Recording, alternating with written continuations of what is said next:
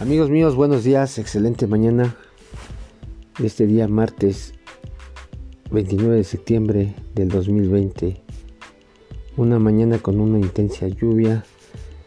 Desde las 6 de la mañana nos ha estado refrescando la madre tierra, refrescándonos, dándonos cuenta de que estamos vivos, de que estamos vivos y que podemos alcanzar nuestros sueños, acariciar esas pasiones que están ahí en nuestros corazones proyectarlas, encaminarlas y, ¿por qué no?, encaminarlas con este maravilloso libro del doctor Oliver Napoleón Hill, Piense, hágase rico.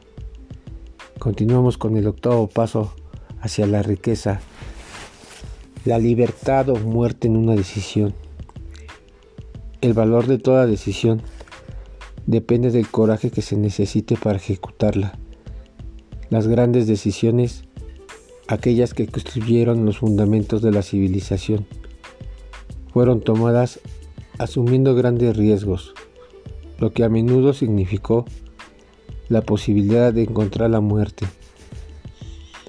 La decisión de Lincoln de promulgar su famosa declaración de la emancipación, mediante la que se otorgaba la libertad a las personas de color en Estados Unidos, la tomó a sabiendas de que este acto podría entrar en contra de miles de sus amigos y sus partidarios políticos. La decisión de Sócrates de tomar la venenosa cicuta, en la que este componente de creencias personales fue un acto de gran valentía. Se adelantó mil años a su tiempo y dio derecho a la libertad de pensamiento y de palabra a todos los que no habían nacido aún. La decisión de General Robert E. desapartarse de la Unión y tomar partido sobre la causa del sur también fue una valerosa acción, pues él sabía que podía costarle la vida y además de las muchas otras personas. 56 que se arriesgaron a la horca, pero la mayoría de las decisiones de todos los tiempos en los que se refiere los ciudadanos que más tarde serían en Estados Unidos el 4 de julio de 1776 en Filadelfia, cuando 56 hombres se estamparon sus firmas en un documento que común aportaría la libertad de todos los norteamericanos. Sin duda alguna, habrá oído hablar de ese famoso documento, aunque tal vez no haya extraído del mismo lugar esa elección, logró personal de cada quien de estar en esa firma en un modo tan sencillo. Muchos recuerdan la fecha de esa gran decisión que fue tomada, pero pocos se dan cuenta del valor que se necesitó para ello. Recordamos nuestra historia, tal y como somos los nos enseñan y recordamos las fechas de los grandes hombres que lucharon.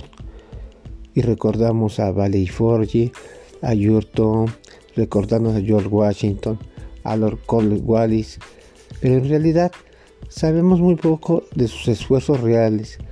¿Qué hay detrás de todos estos hombres, detrás de estas fechas y detrás de todos estos lugares? Y sabemos menos todavía sobre sí ese poder intangible que se nos asegura la libertad. Representa casi una tragedia que los historiadores hayan pasado por alto al hacer la mínima referencia al poder irresistible que le dio el nacimiento de libertad a la nación más distinguida del mundo, establecer nuevos niveles de independencia para todos los pueblos de la tierra.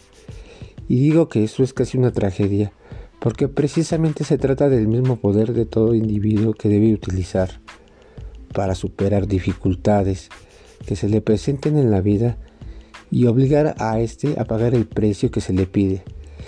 Revisemos aunque solo fuera una forma muy breve, los acontecimientos que dieron lugar a ese poder. La historia comienza con un inconsciente ocurrido en Boston el 5 de marzo de 1970. Los soldados británicos patrullaban por las calles amenazando a los ciudadanos, ciudadanos con su sola presencia.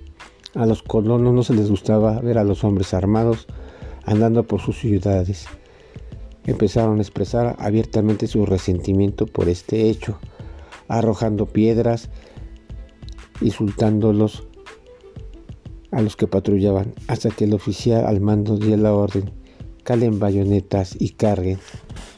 La batalla comenzó y en ese momento tuvo resultado la muerte de muchos, mientras que otros quedaron heridos.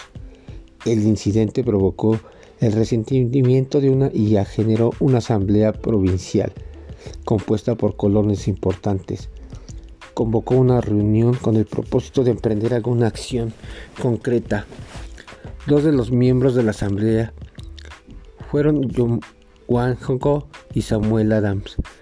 Tomaron la palabra y hablaron con valentía, declarando que debían organizar un movimiento para expulsar de Boston a todos los soldados británicos.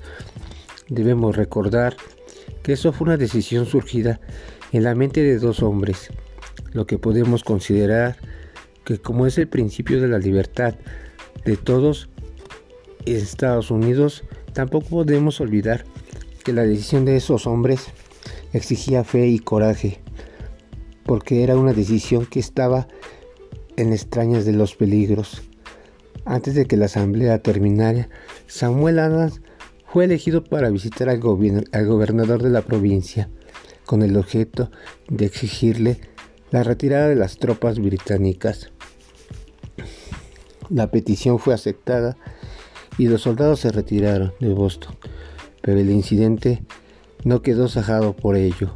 Había provocado una situación cuyo desenlace estaría en el destino y rumbo de una, toda, de una civilización.